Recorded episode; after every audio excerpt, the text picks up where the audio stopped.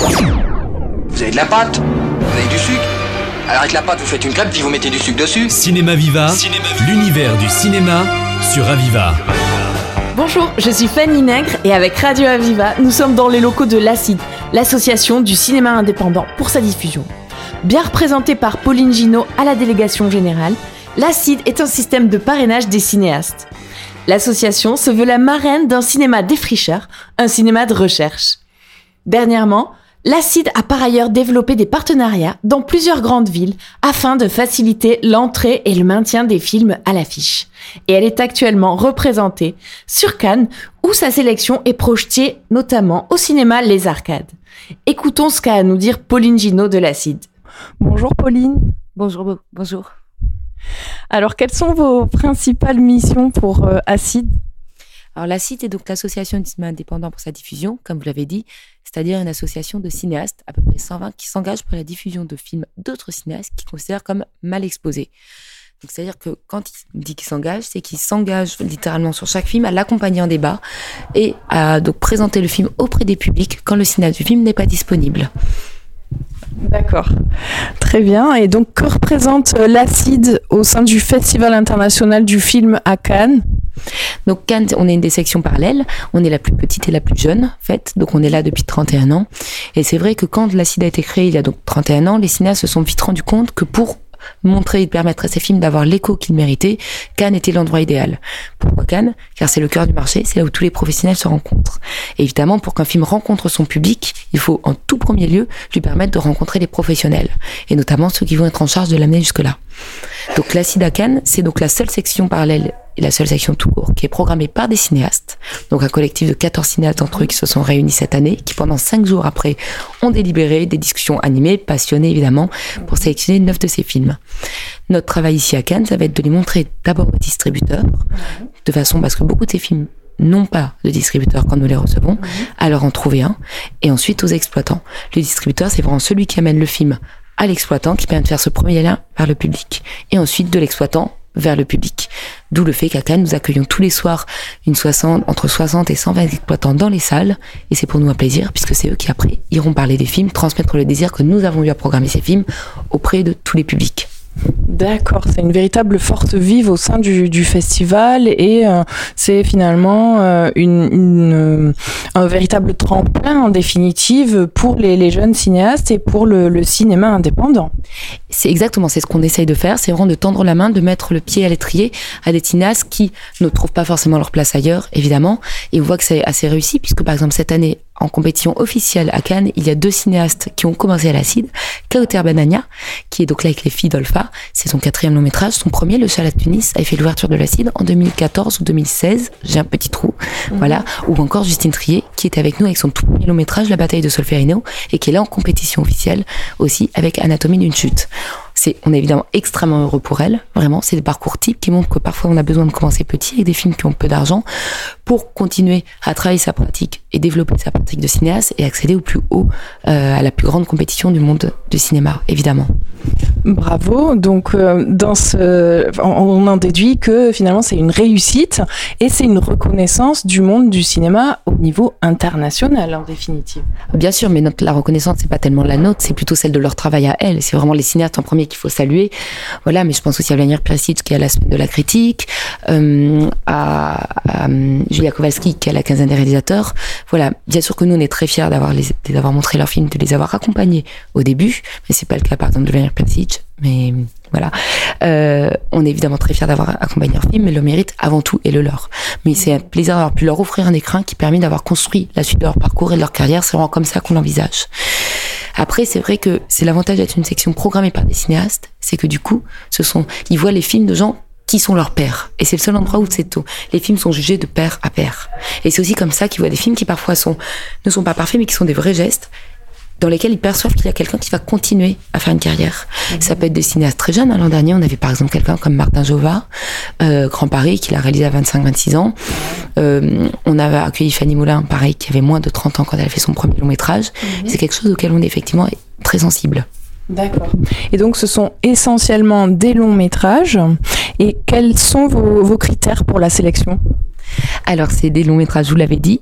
Euh, c'est neuf longs métrages pour être même plus précis. Nous n'avons pas de ligne éditoriale d'un point de vue artistique. Néanmoins, on a effectivement des critères. On travaille beaucoup sur les films à, notamment à moins de 2,5 millions, ce qui peut paraître énorme pour vos auditeurs, évidemment, comme somme, mais qui dans le milieu du cinéma est en fait assez peu. Voilà. Le budget moyen du cinéma d'un film français est à 3,9 millions, par exemple. Voilà. On a aussi une attention spécifique sur les films documentaires. On en a quatre cette année dans la compétition, enfin dans la programmation de la CID, mhm. vraiment.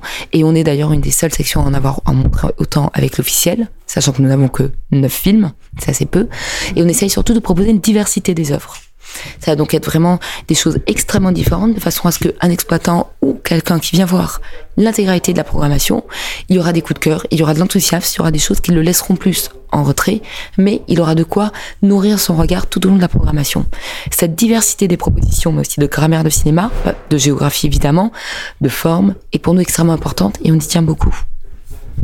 Très bien. Et je vois que vous proposez ou vous proposiez également des ciné-concerts. Alors, lesquels, par exemple? Ça, c'est dans toutes les choses qu'on fait à l'année, puisque Cannes est une petite partie de notre activité. Euh, C'est-à-dire que c'est le moment où on lance la saison avec les films. Les films qu'on programme ici, on va les accompagner pendant toute l'année. Donc ça va être des, des séances en salle, évidemment, tout au long de l'année, parfois jusqu'à 6, 12, même parfois des années plus tard vraiment.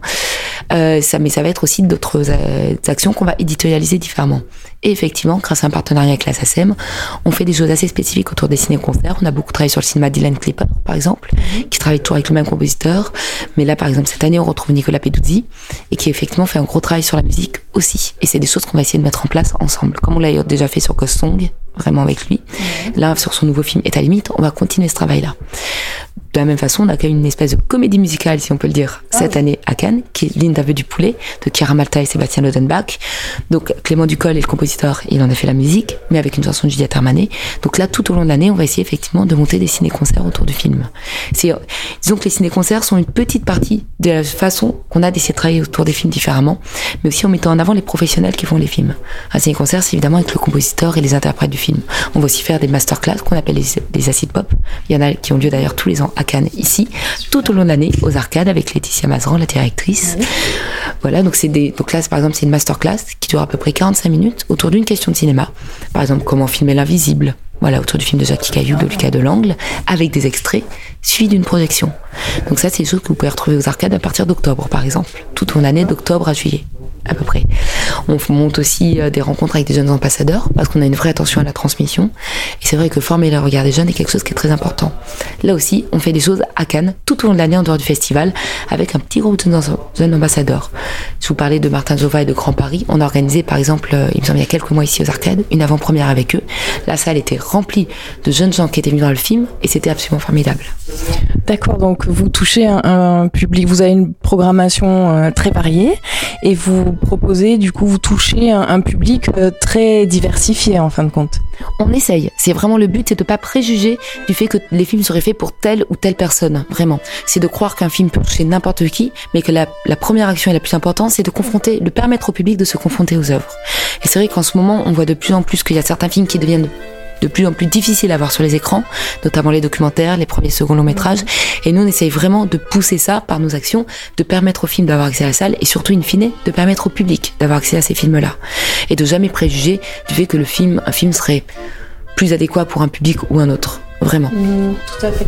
Et de fait, je rebondis par rapport à ce que vous disiez tout à l'heure par rapport au jeune public, vous contribuez, vous participez euh, en définitive à l'éducation, à l'image, j'imagine également. Absolument, c'est le but. C'est vraiment, c'est quand un cinéaste est devant un public à parler devant un micro, devant la salle, il fait de la formation regard, il fait du dialogue, il parle de cinéma. Et c'est vraiment la question qu'on a là site. Par exemple, on pose, on travaille souvent sur des documentaires.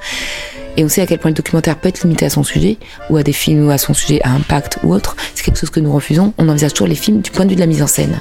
Ce qui ne veut pas dire qu'en fait, on se, on ne parle pas du sujet du film, mm. mais c'est comment il est traité à travers des questions de cinéaste, à travers un regard. D'accord.